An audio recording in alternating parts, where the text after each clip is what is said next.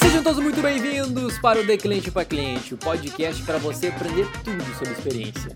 Essa é a edição de número 24! E o tema da vez é a influência do conteúdo na experiência do cliente. Para falar sobre isso, eu chamei nada mais nada menos que Charles Esperandil, ele que é CMO da Movida Aluguel de Carros. Um cara que dispensa apresentações e tem muita experiência na área. Essa pessoa em que vos fala, Lucas Zanzel, eu sou o CPO aqui da Harmo e você ser o host nesse episódio. Então, sem mais delongas, bora para o conteúdo!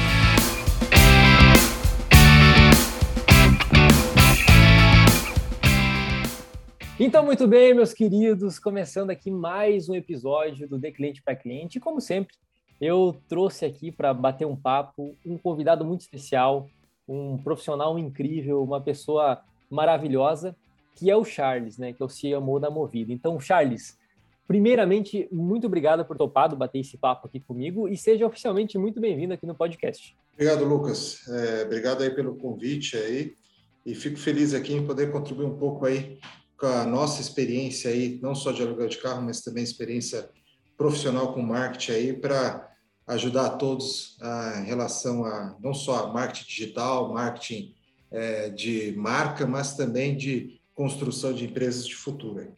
Maravilha, maravilha. E Charles, assim, é, aqui no podcast a gente enaltece muito né, as histórias dos convidados, porque eu acho que todo mundo tem uma trajetória muito legal você tem uma trajetória também muito, muito interessante, né? Com muitos anos de experiência e passou por é, várias fases do marketing. Então, antes da gente entrar de fato no conteúdo, conta um, um pouco da tua trajetória profissional, né? Desde o Charles do começo, assim, é, até o Charles de hoje. O que, que aconteceu ali, as fases que ele viveu e tudo mais. Ok, Lucas. Eu costumo falar que hoje eu me considero um profissional mais completo, principalmente pela, pela minha trajetória principalmente no início da minha carreira, pela vontade de conhecer mais, de aprender cada vez mais.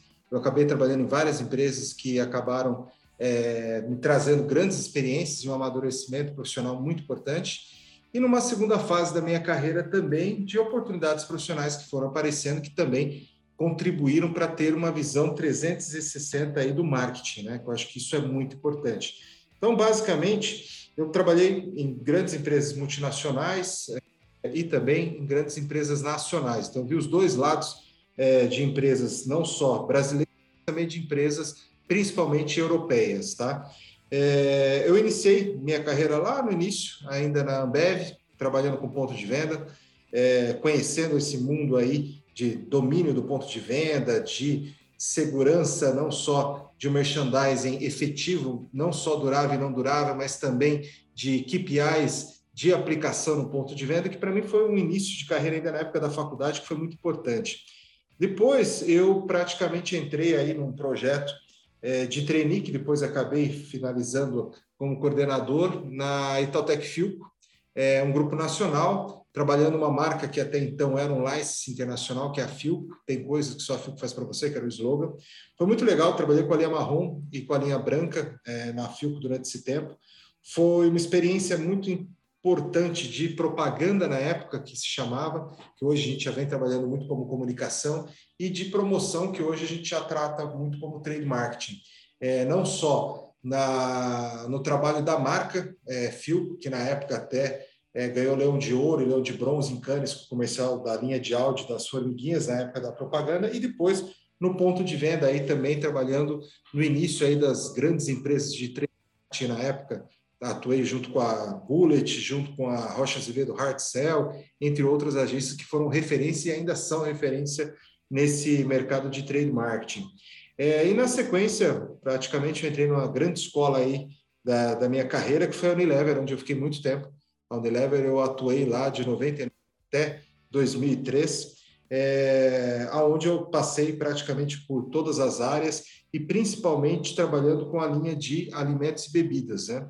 Então, acho que um grande ponto aí foi é, essa visão de trade marketing mais aplicado que a Unilever tem e também de construção de produtos é, visando muito o futuro, não só o presente. Então, a inovação, a construção de um brand key de marca efetivo para ter um marketing de construção e não só um marketing pontual. de resultado, e sim uma marca que se consiste em crescer durante os anos e não só trazer resultado no ano é, que a gente está, por exemplo. E aí eu acho que eu destaco aí o case do Ades, na época, que foi um produto que saiu de uma gôndola super pequena no supermercado, que eram de leites de soja, né, que ele concorria com o Tonil, e veio para um, criou né, um mercado de leites e de bebidas, sucos né, especiais no mercado brasileiro, que hoje é uma das gôndolas maiores que tem aí no supermercado, junto com várias outras marcas, tá? Eu acho que isso foi um grande case aí de ativação, não só de marca, mas também de criação de uma nova categoria, que hoje eu costumo dizer o seguinte, é mais fácil criar uma categoria do que você tentar, às vezes, se posicionar numa categoria de anos aí. Eu acho que esse é um ponto bem importante no, no mercado, principalmente brasileiro, que tem muito potencial.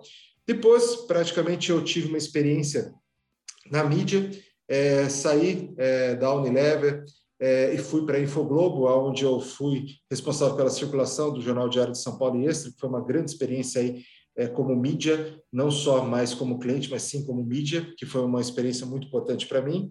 Tive uma passagem rápida pela Mondelez, é, onde o lançamento do Trident White foi um dos principais lançamentos na minha, na minha época, e também a abertura de novos canais, que eu acho que foi interessante, o canal Farma, que hoje é um dos principais canais de revenda de confeitos sem açúcar do mercado é, atual brasileiro.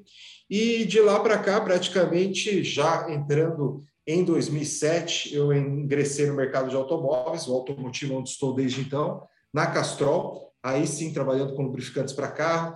É, trabalhei com toda a parte de patrocínios mundial, como Fórmula 1, Copa do Mundo, Eurocopa, que a Castrol tem, principalmente os ralis é, internacionais. E depois, em 2011, entrei no mercado de locadoras aí na Unidas e nos últimos sete anos na Movida, aonde estou aí como responsável é, pela marca e também, principalmente, pela inovação é, da Movida, tá? Então, acho que basicamente essa é a minha experiência aí profissional nesses anos aí de uma forma mais sucinta. Caraca, basicamente foi foda, hein, Charles? Avançado, né? Nossa, nossa, cheguei até a ficar sem fôlego aqui você falando. Acho que não tem uma parte do marketing que, que você não tocou, né? Em todos esses anos da sua carreira, né? Que legal. Assim. Todos os dias, foi muito, foi muito bom esse trajetório. Animal, Charles, animal. Muito massa, muito massa. E, Charles, agora eu queria que você falasse um pouco, né, sobre, mais especificamente sobre esse último desafio que é da Movida, né? Que eu gostaria que você falasse um pouco da Movida, porque a Movida vem tomando um destaque, né, principalmente na mídia aí, pelos resultados, é, pela sua seu valor de mercado, né, se tornando aí uma marca top of mind. E, e, eu tenho certeza que você tem uma influência grande nisso, que trabalha todos os dias para ajudar a Movida a alcançar todos esses resultados, né? Se pudesse compartilhar um pouquinho da Movida e todos, todos esses resultados que ela vinha alcançando nos últimos anos, é, seria muito bacana, assim. Muito bom. Vamos lá. A Movida é a locadora mais jovem do Brasil, tá? A Movida foi fundada em 2006 por um outro grupo é, logístico na época, tá? Hoje ela pertence ao grupo Simpar, é, praticamente da fundação em 2006 até 2013, ela pertencia a um outro grupo. É, foi uma marca fundada com alguns fundamentos de Brand Key bem sólidos, né? então uma cor muito impactante, um propósito por trás da marca, que isso é muito importante, principalmente hoje em dia, um design gráfico que chama muita atenção e principalmente também é, um, um, um, foco em mobilidade que foi muito importante para o início é, dessa trajetória da Movida. Em 2014, quando eu ingressei aqui na Movida, é, né, praticamente estou há sete anos e oito meses, é, eu encontrei aqui um avião é, muito bem desenvolvido que precisava de querosene para alçar voos é, pelo Brasil afora, né, que é o investimento que veio do Grupo Simpar, e um time de bordo, inclusive um desses integrantes sou eu e outros diretores aqui da companhia, é, para levar esse avião para o lugar certo. E de lá para cá, o que aconteceu nesses praticamente quase oito anos? A Movida pulou é, praticamente de nono lugar no mercado para segundo lugar como locadora, de um market share que ainda é bem pulverizado, tá? Se você totalizar as três grandes locadoras do Brasil, você tem quase 50% ainda do mercado de locação. A gente tem 2.800 locadoras regionais no Brasil. É, hoje, a Movida é a segunda é, em market share, tá? e também top of mind, é, atrás apenas da líder do segmento. Mas um ponto que é muito importante é que nós temos um posicionamento champion versus um posicionamento follower é, das outras locadoras, né? que é ditar tendências. Nós elevamos a experiência da locação de veículos no Brasil. E qual foi o resultado disso? Nós incrementamos o mix de carros no Brasil. Antes, cada locadora tinha de 10 a 8 grupos de carro para aluguel. Hoje, é normal ter 25 a 28 grupos. Inserimos carros de luxo é, e com a possibilidade de pessoas com uma renda menor alugar carros de luxo. Então, por exemplo, o primeiro foi a Audi, depois a Mercedes, aonde você pode poder, podia alugar na época por 150, 160 reais uma diária de Mercedes é, que eu costumava brincar que quem tinha Mercedes não alugava, mas quem sonhava com Mercedes alugava. E isso foi muito legal. A gente popularizou, de certa forma, né? democratizou, acho que é o ideal, o mundo desses carros no, no Brasil. Né?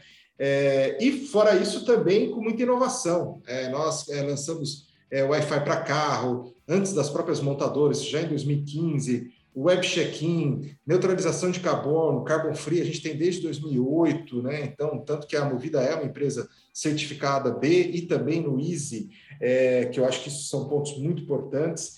E um outro ponto aí de, é, de bastante destaque foram foi o crescimento da marca, né? Então, era uma marca com top of mind 0,5 em 2013 versus um líder com 86 e hoje é uma marca com é, 30% de top of mind versus um líder com 56. Né? Isso mostra aí a força não só do market share, mas também da marca movida nesse mercado.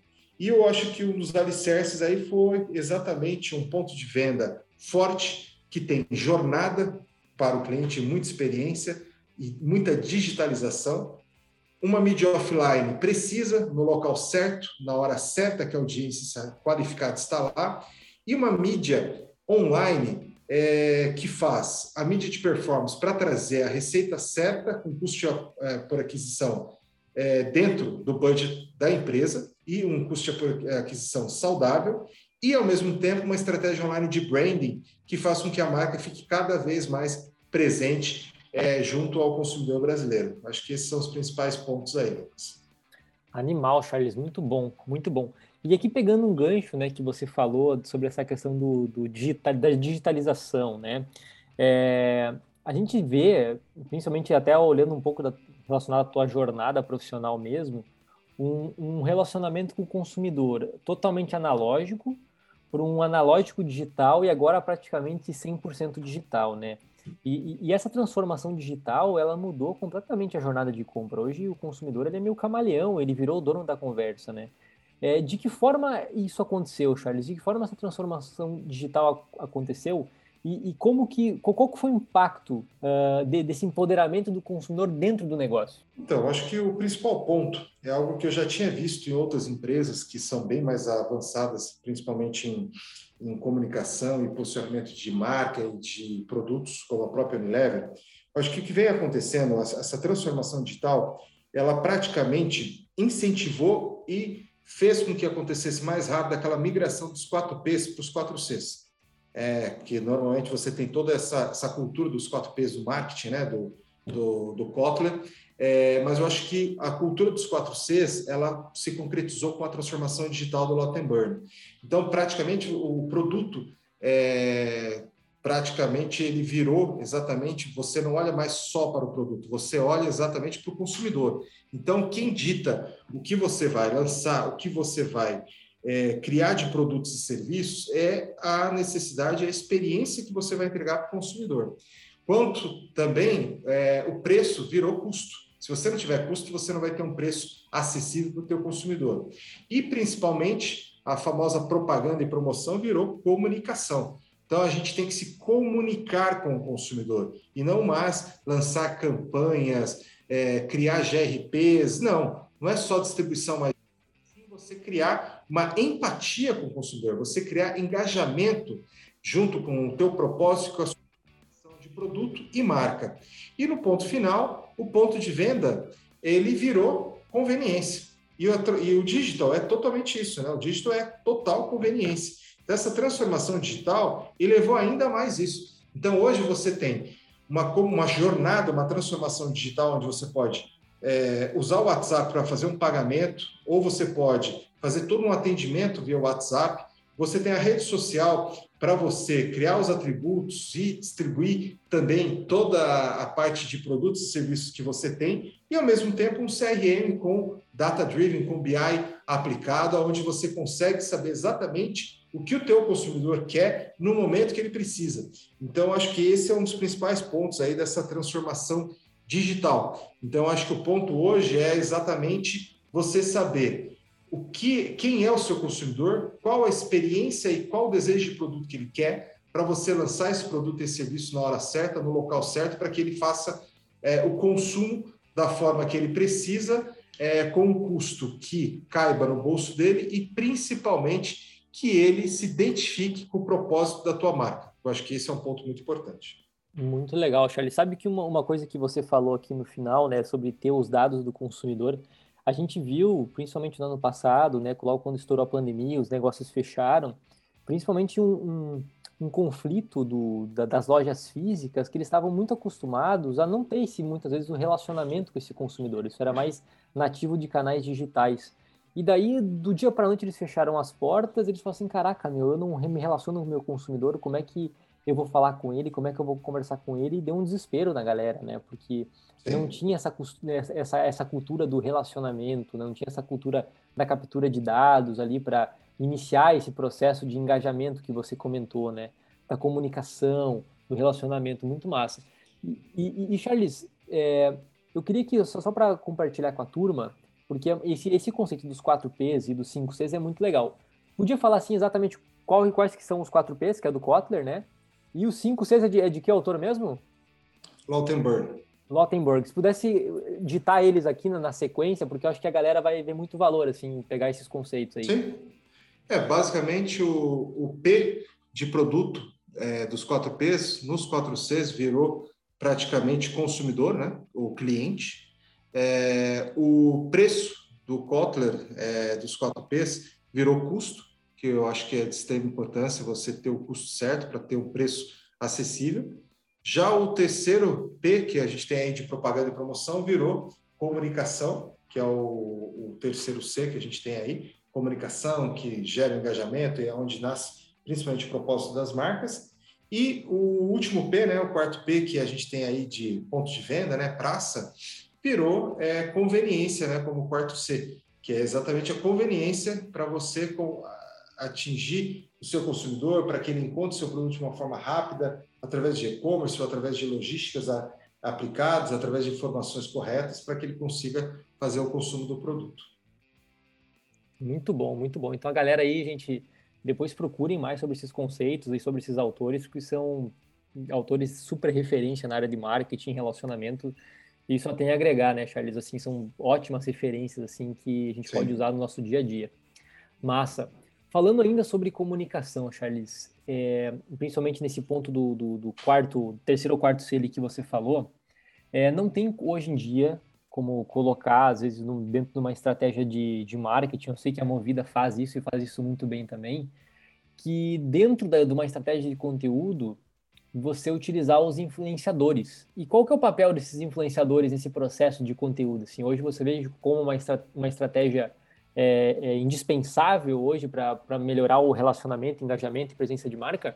Com certeza. É, o garoto propaganda, né? Ou aquele cara que fazia o merchandise, ou que fazia um comercial na TV, na propaganda do passado, hoje ele é o garoto propaganda digital, é o Digital Influencers. Nós iniciamos esse trabalho com eles aí já no meados de 2014, ainda quando eles se intitulavam YouTubers, bloggers, né? É, e foi bem interessante porque a gente pegou exatamente é, toda essa evolução é, desse trabalho de digitais influencers né, nesse mercado.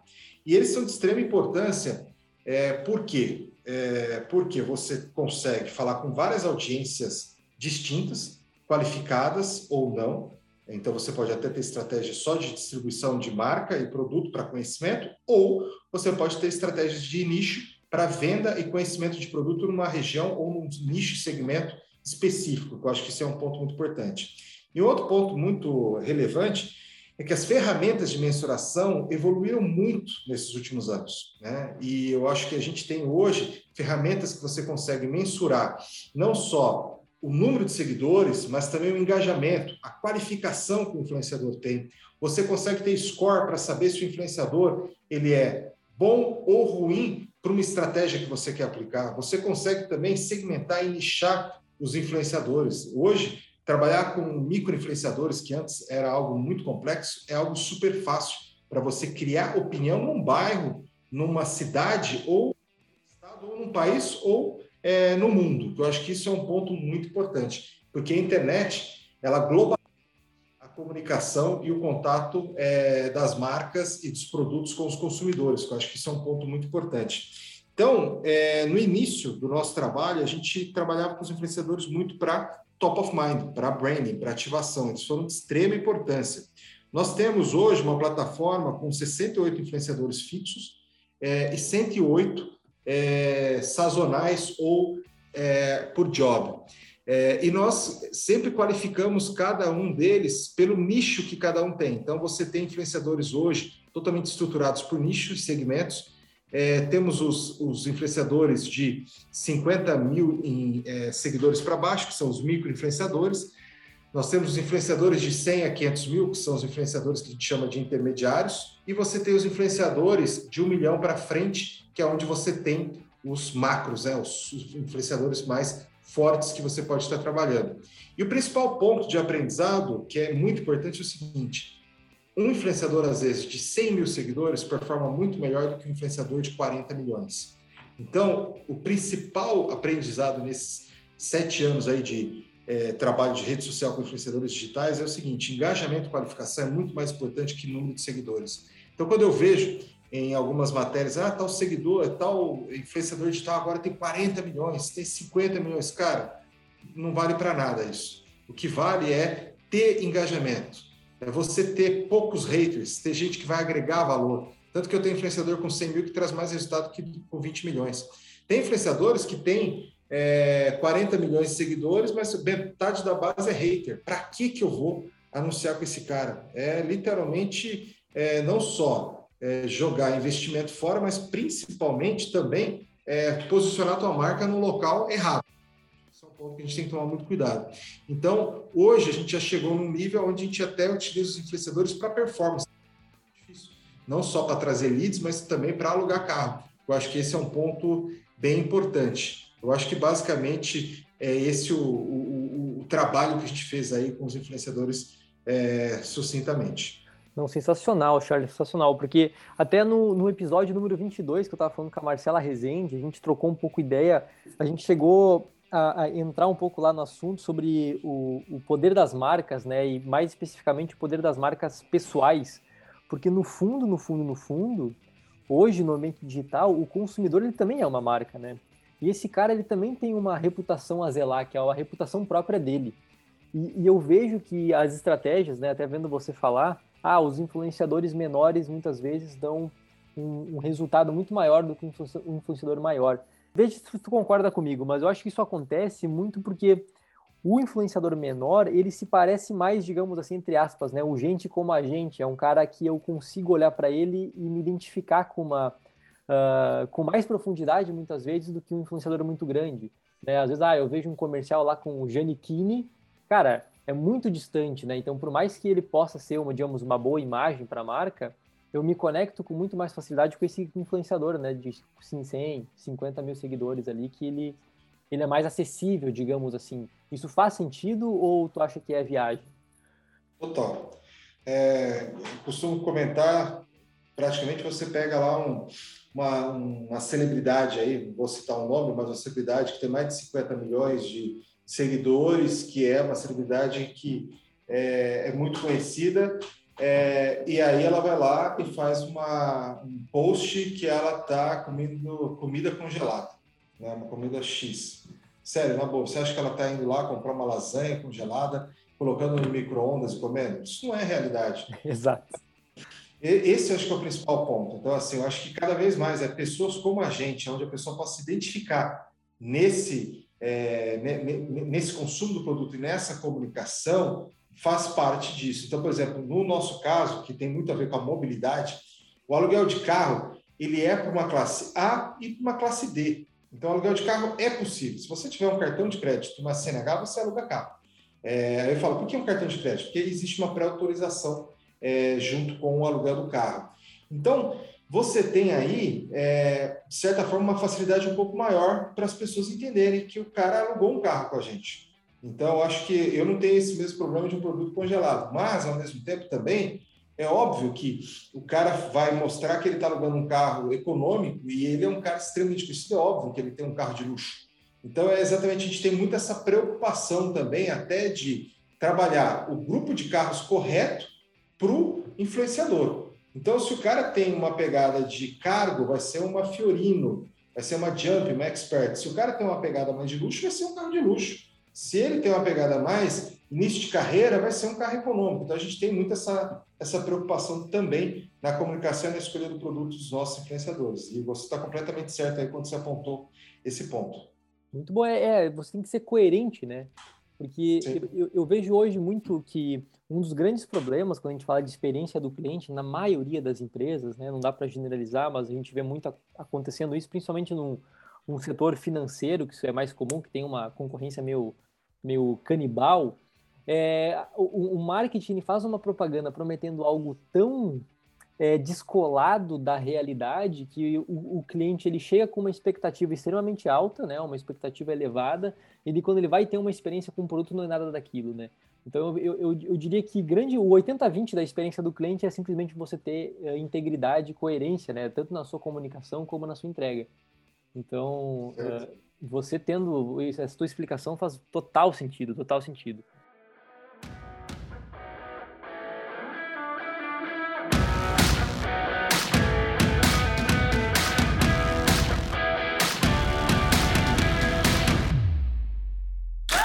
Esse podcast é um oferecimento da Harmo, a plataforma de marketing de experiência onde a conversão é mensurável e o ROI inevitável. Desenvolvida especialmente para redes de lojas físicas, integrando gestão de reviews, SEO local e pesquisas multimétricas, criando uma poderosa máquina de aquisição através do boca a boca digital. Conheça mais em harmo.me.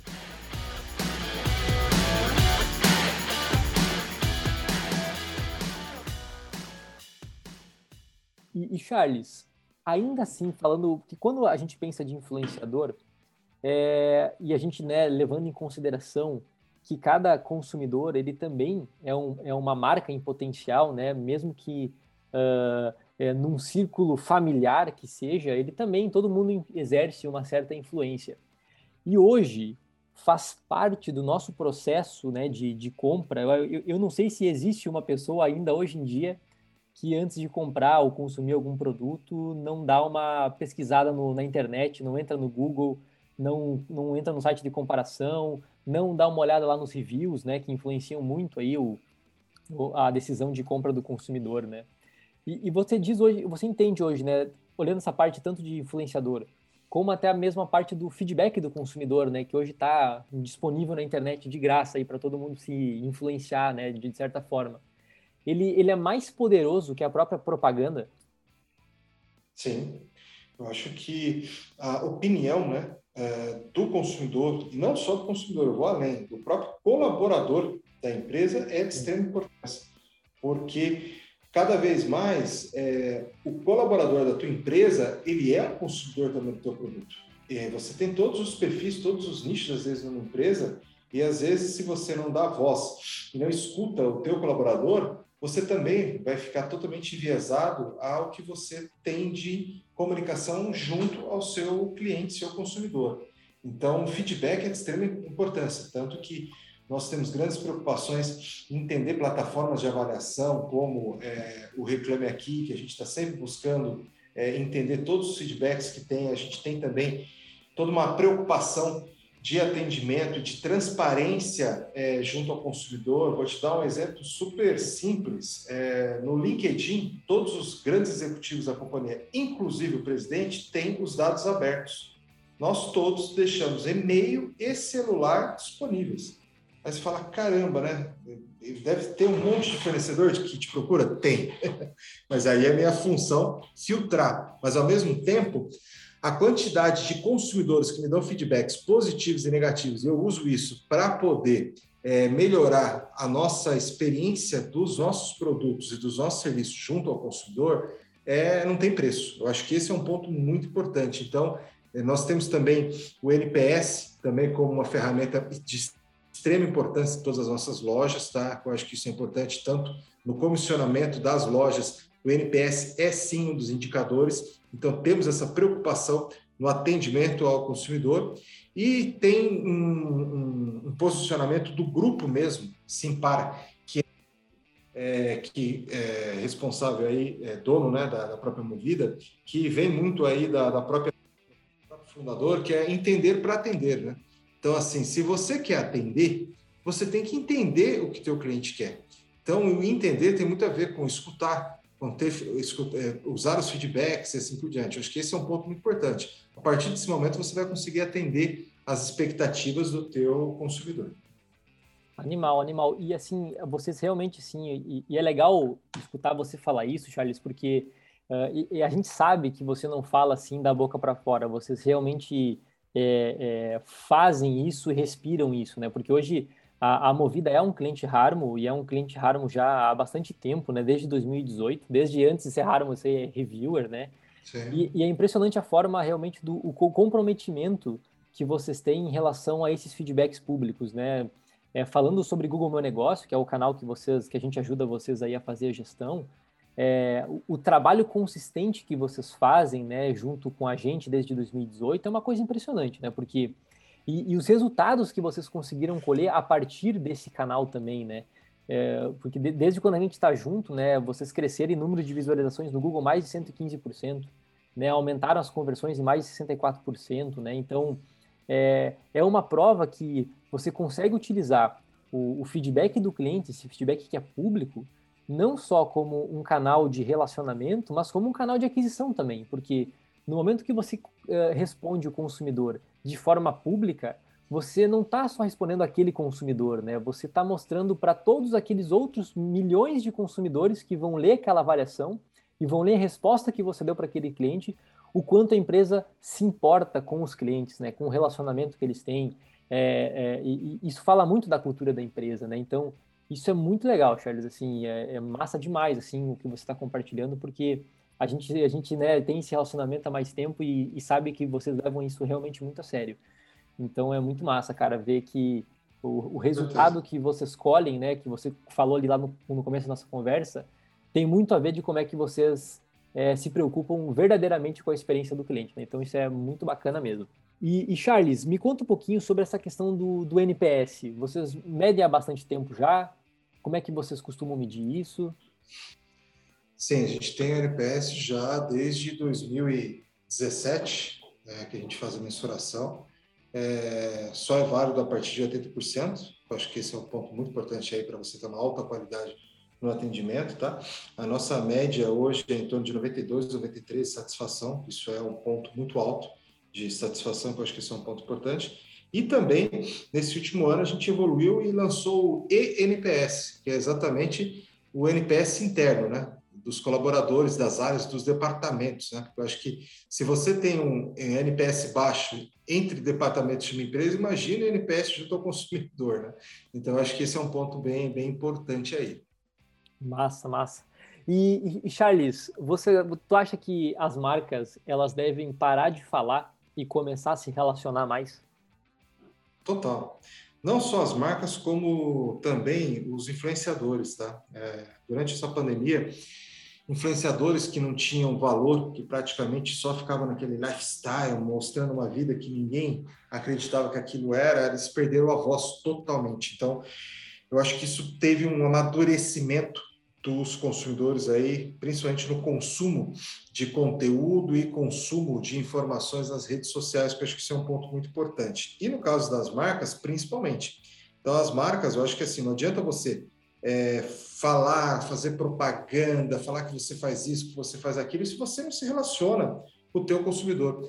É, eu costumo brincar que a partir do momento que se eu tiver informação dos 9 bilhões de habitantes do planeta, por que, que eu vou fazer um link patrocinado no Google, né? Estou brincando aqui, mas o que eu quero dizer é o seguinte: a partir do momento que eu tenho os dados, um BI forte, a informação é, do que o meu consumidor é, do que o meu consumidor precisa e o que, que eu preciso fazer exatamente em relação ao engajamento, ao consumo dos nossos produtos perante a experiência que eu tenho que entregar para eles, a partir daí eu estou construindo um relacionamento. E para isso eu preciso, óbvio, de um CRM forte. Então a gente tem que ter sim um CRM aplicado, todos os pontos focais de contato com o consumidor totalmente é, controlados e também é, com termômetros né, em relação a cada ponto de é, contato que eu tenho que ter, até para não ser invasivo em relação principalmente a uma tratativa de lead, é, eu acho que isso é um ponto muito importante. Então, com toda certeza,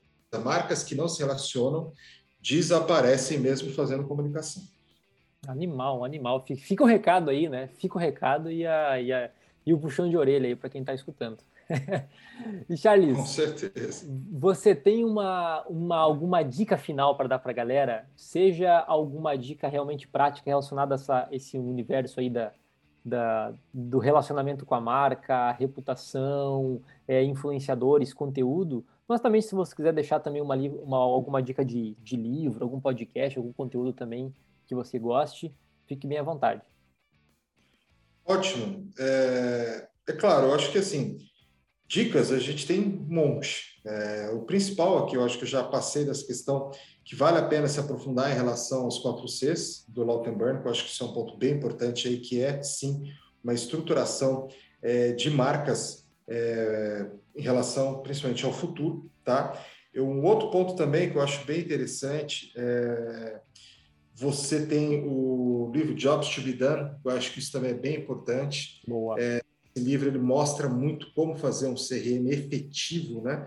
principalmente como construir uma cultura de inovação é, em relação ao CRM aplicado e lançamento de produtos. Eu também eu, eu gosto muito de ler várias biografias, é, tanto de profissionais que foram importantíssimos é, no passado, como Jack Welch, da GE, é, que foi um dos principais executivos, para você ter uma ideia, a GE foi uma das primeiras empresas ocidentais a entrar na China, para você ter uma ideia da visão que esses caras tinham, de onde ia chegar.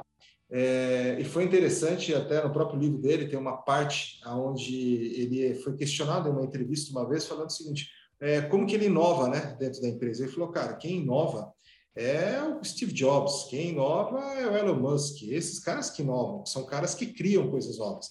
Eu não, eu, como um grande executivo, eu tenho responsabilidade de gerar inovação em uma empresa. Então, a partir do momento que a gente coloca um indicador para as áreas que elas têm que fazer a mesma função que elas fazem hoje, de formas diferentes, as pessoas vão ter que pensar fora da caixa e vão trazer inovação para uma companhia. Eu acho que esse é um ponto é, bem importante. E também, eu acho que, além das biografias de executivos do presente como executivos do passado, é, eu acho que é bem interessante também. Eu estou fazendo, eu, tô, eu escrevo muito aí para alguns, alguns meios aí da, de comunicação. É, tem uma, uma série de filmes é, da Netflix que eu acho que é bem interessante fazendo a propaganda deles aqui, que é filmes de época. É, é um documentário que foi feito de cada são duas temporadas, cada uma tem cinco episódios, falando de filmes que marcaram a época nos anos 80 e 90. É, e cada um deles mostrando o recado. E você pode aplicar isso para a comunicação. Então, você tem o exemplo de um filme que praticamente quando mudaram o protagonista, eles gravaram o filme inteiro, quase com o protagonista, e não deu certo. Só mudou o protagonista e o filme foi um grande sucesso no cinema na década de 80, né? É, e aí você para pensar, caramba, né? Tem o garoto propaganda certo, né? Então, assim, quem é o influenciador que eu preciso usar? Então, isso acho que é um grande recado. Já tem um outro filme, que é uma das comédias românticas de maior sucesso da história. Foi interessante que o roteiro foi mudado. O roteiro original era um drama, é, e depois virou uma comédia romântica com um tempero da Disney no final, né? Bem aquele final de Cinderela, que, cara, foi um grande sucesso no cinema e mostra exatamente que você olhando um roteiro de um, de um comercial que você vai fazer para a TV ou de um conteúdo que você vai criar para o YouTube, um roteiro ele pode te levar tanto para A quanto para B. Então, acho que são vários pontos muito importantes. E por último, ainda falando dessa série, tem um outro filme, é, que eu não vou falar quais são os filmes, que é legal ter essa surpresa, é, que foi um diretor que é extremamente detalhista, que queria trazer cada vez mais a realidade né, é, de dinossauros, né, é, que foi o Jurassic Park, aí só fazendo spoiler, é, e o, o Steven Spielberg queria que os dinossauros fossem exatamente reais.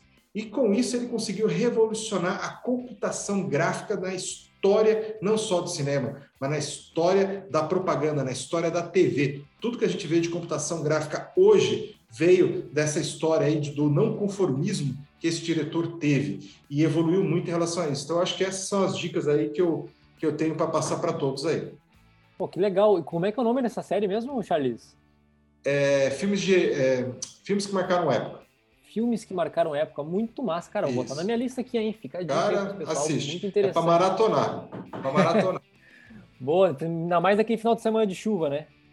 Com certeza. De frio, né? Que tá quase virando o Ártico aqui no Brasil. É, exatamente, exatamente. Muito massa, muito massa. Charles, se alguém quiser é, falar contigo, trocar uma ideia, por, por onde é que eles podem te encontrar? Cara, como eu comentei, no próprio LinkedIn, é, meus dados abertos, você pode tanto me acessar via e-mail como via telefone, então é só procurar Charles Esperandil, com S mudo, tá? É, no LinkedIn que você vai encontrar lá toda a forma, todos os dados e formas para entrar em contato comigo. Muito massa, muito massa. Então, meus queridos, chegamos ao fim, ao fim de mais um papo aqui. Foi muito massa, Charles. Sério, obrigado mesmo por compartilhar tanto conhecimento. Obrigado você, Lucas. Muito, muito conteúdo prático, assim, bastante aplicável. Assim, você consegue explicar com uma clareza muito, muito massa. É, então, meus queridos, espero que vocês tenham gostado de mais esse papo aqui. É, fiquem ligados aqui no podcast, porque a gente tem ainda muito conteúdo e muitos convidados incríveis para trocar ideia, trocar muito conhecimento.